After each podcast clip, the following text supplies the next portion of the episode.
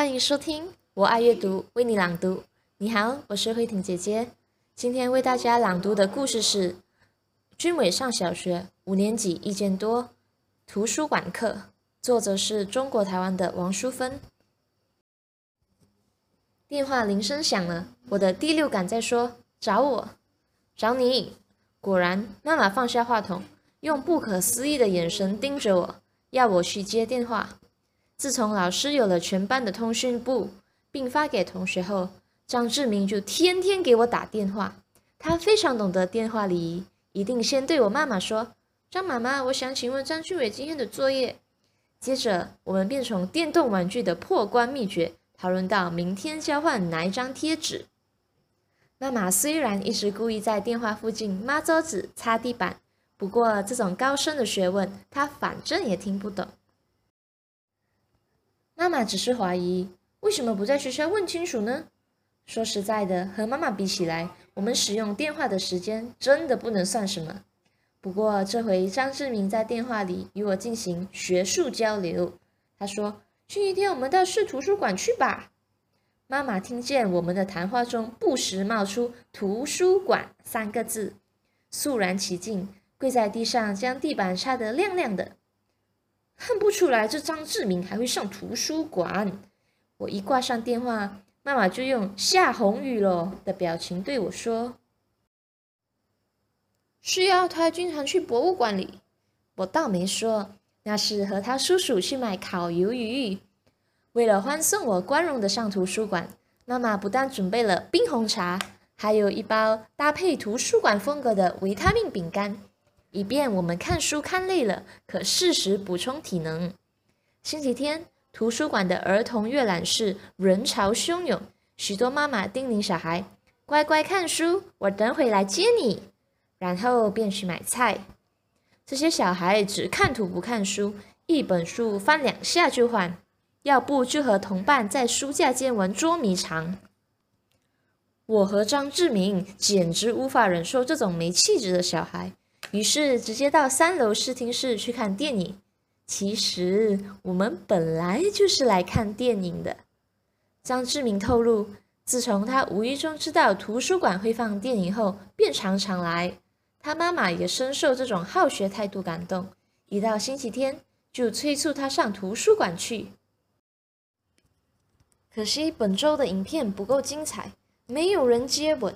张志明也不满意。他说：“上次的电影，男女主角吻了三次，还互打耳光，还哭。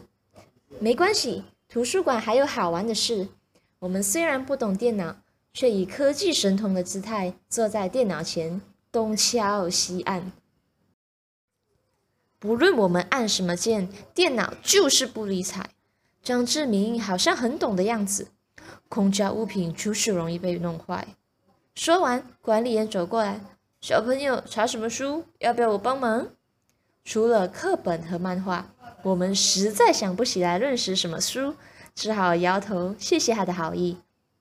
为了不辜负图书馆，我们终于决定去看看书。张志明挑了《王阿姨说鬼的故事》，我选了本《猪大头游地狱》，埋头苦读起来。第二天上学，我大力宣扬图书馆的好处。杨大红听了，冷冷地说：“我总是借书回来读，最近看的是《基督山伯儒》，你看了吗？世界名著。”张志明答：“昨天我们看了《领土绝报仇》。”杨大红“唉”的一声，同情的开导：“去图书馆只看鬼故事是不行的。”我急忙辩白。我们还看电影，他唉的又一声。图书馆如果是人，一定会觉得不甘心。他又说出一套伟大的计划：学校应该开一门如何使用图书馆的课。就是我常常被图书馆的饮水器喷湿。张志明愤愤不平，我也一针见血。连厕所的标志都不清楚，于是我们准备在班会中提出建议。根据杨大红的睿智见解，学校除了语文、数学、社会、自然，还必须加图书馆课，让学生热爱图书馆，人人爱看书，个个有前途。这是他花了三天三夜才想出的口号。暴龙老师没料到班上居然有我们这种优等生，为全校学生的前途积极奋斗。于是他被这种学习热情激起教学热情，表示将从下周起开始教如何使用图书馆，而且要考试。全班同学都非常感谢我们。从他们痛恨的眼神可以知道，为了我们往后的日子着想，杨大红连忙举手提议：“老师，我觉得刚才那个提案不够成功，我收回。老师教我们那么多科目，已经够辛劳了，怎能还让他再教多一科？简直是谋害老师！”